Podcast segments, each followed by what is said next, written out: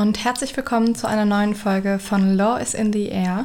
In der heutigen Folge widmen wir uns endlich mal dem Schuldrecht und heute wird es um den Schadensersatz statt der Leistung gehen und ich würde sagen, wir starten direkt rein und verlieren keine Zeit. Die Paragraphen 280 Absatz 1 Absatz 3 sowie 283 und 275 Absatz 4 BGB beschreiben hierbei den Schadensersatz statt der Leistung wegen nachträglicher Unmöglichkeit. Unter den Schadensersatz statt der Leistung fallen solche Schäden, die auf das endgültige Ausbleiben der Leistung zurückgeführt werden können. Abgedeckt wird das Erfüllungsinteresse. Hätte der Schuldner in der logischen Sekunde vor dem endgültigen Ausbleiben der Leistung noch nacherfüllt, wäre ein Schaden nicht eingetreten. Da die Leistung endgültig ausbleibt, tritt der Schadensersatz statt der Leistung eben an die Stelle der ursprünglichen Leistungspflicht.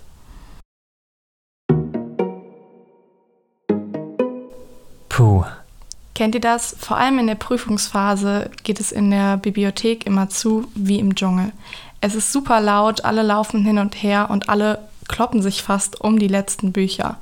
Und damit euch das nicht passiert und ihr nicht schon wieder für das nächste Skript eure halbe Monatsmiete hinblättern müsst, habe ich jetzt etwas für euch, was euch helfen wird, super einfach durch das Jurastudium bzw. durch die Prüfungsphase durchzukommen und euch auch langfristig auf dem Weg zum Examen zu unterstützen um euch nicht immer stundenlang durch Bücher zu blättern, das nächste Skript zu kaufen, was vielleicht nach einer Woche schon wieder in der Ecke liegt, weil ihr gemerkt habt, es ist doch nicht das Richtige für euch, stelle ich euch jetzt Hey Jura vor. Hey Jura ist eine Online-Lernplattform, die JurastudentInnen kostenlos Definitionen und Schemata vom ersten Semester bis zum ersten Staatsexamen zur Verfügung stellt. Es ist eine Lernplattform, die sich stetig weiterentwickelt. Zurzeit werden die Lerninhalte von BGB AT, Schuldrecht AT, Schuldrecht BT, Sachenrecht, Grundrechte, Verfassungsprozessrecht, Verwaltungsprozessrecht, Strafrecht AT und Strafrecht BT vorgestellt. Das Ganze ist auch super einfach zu bedienen. Ihr tippt einfach oben in die schematische Suche euren Suchbegriff ein oder den jeweiligen Paragraphen, zu dem ihr etwas wissen wollt und die Suche spuckt euch alle Ergebnisse aus, die ihr dazu findet. Ich habe jetzt zum Beispiel für diese Folge alles zum Schadensersatz im Schuldrecht recherchiert und ich habe wirklich eine riesengroße Auflistung an Materialien bekommen, die ich perfekt verwenden kann, um die nächsten Folgen euch sehr, sehr gut den Schadensersatz im Schuldrecht darzustellen. Ihr könnt dann über einen Button neben den Materialien einfach alles in den Warenkorb packen und könnt das Ganze dann euch kostenlos runterladen. Der Vorteil ist einfach, dass ihr nur das in euer Skript packen könnt, was ihr auch wirklich braucht und das Ganze in der Reihenfolge, wie es für euch am sinnvollsten ist. So kannst du dir sicher sein, dass du wirklich am Ende dein individuelles Skript erstellt hast. Das Ganze ist auch zu 100% kostenfrei. Das bedeutet, wenn du das Ganze am Ende runterlädst, fallen auch keinerlei Gebühren für dich an. Wenn ihr jetzt sagt, hey, das klingt genau nach etwas, was ich gebrauchen könnte, dann klickt euch einfach mal rein unter www.heyjura.de. Ich schreibe euch alle wichtigen Informationen nochmal in die Show Notes und schaut unbedingt vorbei. Die haben auch einen Instagram-Channel und posten da regelmäßig sehr, sehr gute Lernmethoden, aber auch Study-Tipps. Also es ist definitiv für jeden was dabei und ich würde sagen, wir machen jetzt weiter mit der Folge. Weiter geht es mit dem Prüfungsaufbau des Schadensersatzes statt der Leistung wegen nachträglicher Unmöglichkeit. Ich starte wie gesagt erstmal mit dem Schema rein, stelle euch das erstmal vor und dann brechen wir das Ganze nochmal runter und gehen auf die einzelnen Schematapunkte nochmal genauer ein. Wir starten wie immer mit römisch erstens dem Tatbestand. Unser erster Punkt ist dann unter dem Tatbestand arabisch erstens das wirksame Schuldverhältnis nach 280 Absatz 1 Satz 1 BGB. Dann kommen wir auch schon zu Arabisch zweitens, der Befreiung des Schuldners von seiner Leistungspflicht. Also hier sprechen wir die Pflichtverletzung an. Das Ganze unterteilen wir dann in klein a und klein b und prüfen bei klein a objektive oder subjektive nachträgliche Unmöglichkeit nach 275 Absatz 1 BGB oder wir prüfen in B die berechtigte Erfüllungsverweigerung durch Erhebung der Einrede gemäß 275 Absatz 2 und Absatz 3 BGB. Dann kommen wir auch schon zum dritten Punkt, nämlich dem Leistungshindernis, das erst nach dem Vertragsschluss entstanden ist. Der vierte Punkt ist dann, der Schuldner hat das Leistungshindernis zu vertreten, gemäß 280 Absatz 1 Satz 2, in Verbindung mit 276 fortfolgende BGB. Der Punkt 5 ist dann der Schaden und der sechste Punkt ist dann die Kausalität zwischen Leistungshindernis und dem Schaden. Dann kommen wir auch schon zu römisch zweitens, nämlich der Rechtsfolge. Hier schauen wir uns zuerst den Schadensersatz statt der Leistung an. Und als zweiten und letzten Punkt in dem Schema prüfen wir dann die Herausgabe des Ersatzes gemäß 285 BGB. Das war jetzt erstmal das grobe Schema und ich würde jetzt nochmal auf die einzelnen Tatbestandsmerkmale einzeln eingehen. Wir starten hier mit dem wirksamen Schuldverhältnis nach 280 Absatz 1 Satz 1 BGB. Hier wird anders als in 311a Absatz 1 BGB nicht von einem Vertrag, sondern von einem Schuldverhältnis gesprochen. Deshalb fallen unter 280 fortfolgende BGB rechtsgeschäftliche als auch gesetzliche Schuldverhältnisse, also auch sowas wie die GOA oder auch unerlaubte Handlungen oder die ungerechtfertigte Bereicherung. Dann gehen wir auf den zweiten Punkt, also die Befreiung des Schuldners von seiner Leistungspflicht wegen einer Pflichtverletzung. Und hier schauen wir uns jetzt den Punkt A an, die objektive oder subjektive nachträgliche Unmöglichkeit nach 275 Absatz 1 BGB.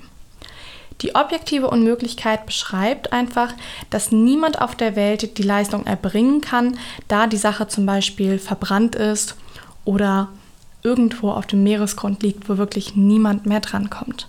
Bei der subjektiven Unmöglichkeit ist es so, dass der Schuldner selbst die Leistung nicht mehr erbringen kann, aber durchaus eine andere Person.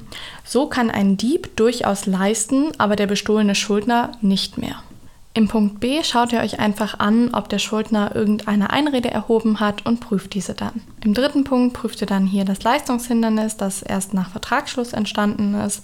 Und im vierten Punkt schaut ihr dann, dass der Schuldner das Leistungshindernis auch zu vertreten hat. Hier muss man anführen, dass das Vertreten müssen aufgrund der Pflichtverletzung vermutet wird, gemäß 280 Absatz 1 Satz 2 BGB. Der Schuldner hat sowohl Vorsatz als auch Fahrlässigkeit zu vertreten. Im fünften Punkt schauen wir uns dann den Schaden an und hier müssen wir sagen, dass das positive Interesse ersatzfähig ist, also der Erfüllungsschaden. Gemeint ist damit der Schaden, der dadurch entstanden ist, dass der Schuldner nicht ordnungsgemäß erfüllt hat. Entsprechend ist der Gläubiger so zu stellen, wie er stehen würde, wenn ordnungsgemäß erfüllt worden wäre. Dann schauen wir uns natürlich die Kausalität zwischen Leistungshindernis und Schaden an. Und hier ist es so, dass zwischen der Pflichtverletzung bzw. dem Leistungshindernis und dem Schaden ein Kausalzusammenhang bestehen muss. In der Rechtsfolge schauen wir uns ja dann den Schadensersatz statt der Leistung an und hier ist es so, dass der Gläubiger Schadensersatz statt der Leistung verlangen kann, nicht jedoch daneben auch Ersatz seiner Aufwendungen nach 284 BGB da Aufwendungsersatz und Schadensersatz in einem alternierenden Verhältnis stehen.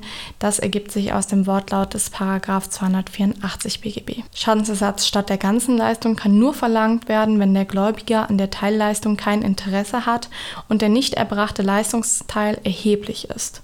Dann kann der Schuldner im Anschluss vom Gläubiger Rückforderung des Geleisteten verlangen, gemäß 364 fortfolgende BGB. Hier führe ich ganz kurz ein Beispiel an, damit das Ganze einfach ein bisschen anschaulicher wird.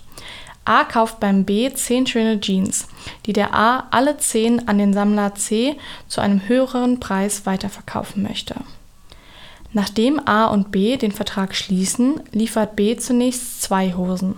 Am nächsten Tag brennt dessen Lager nieder. A hat kein Interesse an nur zwei Jeans, da er an C ausschließlich alle zehn Hosen als Paket verkaufen kann. Der B möchte dann aber entsprechend diese zwei Hosen von A zurückhaben. Und anschließend prüfen wir noch die Herausgabe des Ersatzes gemäß 200 285 BGB. Und hier ist es so, der Gläubiger kann gemäß 285 BGB die Herausgabe des Ersatzes oder Abtretung des Ersatzanspruches verlangen. Beachte aber auch 285 Absatz 2 BGB wonach sich ein paralleler Schadensersatzanspruch mindert, wenn die Herausgabe des Ersatzes verlangt wird. Das war's jetzt mit der Folge. Ich hoffe, es hat euch geholfen und ihr konntet was mitnehmen. Und wenn ihr jetzt sagt, hey, das Ganze hätte ich gerne als Karteikarten oder auch als PDF-Dokument, schaut unbedingt bei Hey Jura vorbei, weil da könnt ihr euch das Ganze jetzt einfach kostenfrei runterladen und habt es so direkt parat für eure Unterlagen. Ich werde euch das Ganze auf Instagram verlinken und wie gesagt nochmal in den Show Notes. Ansonsten ist es einfach www.heyjura.de. Ich freue mich sehr, wenn ihr da vorbeischaut und dann würde ich mich freuen, wenn wir uns beim nächsten Mal wieder hören. Schreibt mir gerne eure Folgenwünsche, Fragen und Kritik. Alles bei Instagram. Ich freue mich wie immer über eine Nachricht von euch und dann würde ich mich freuen, wenn wir uns beim nächsten Mal wieder hören. Bis dann!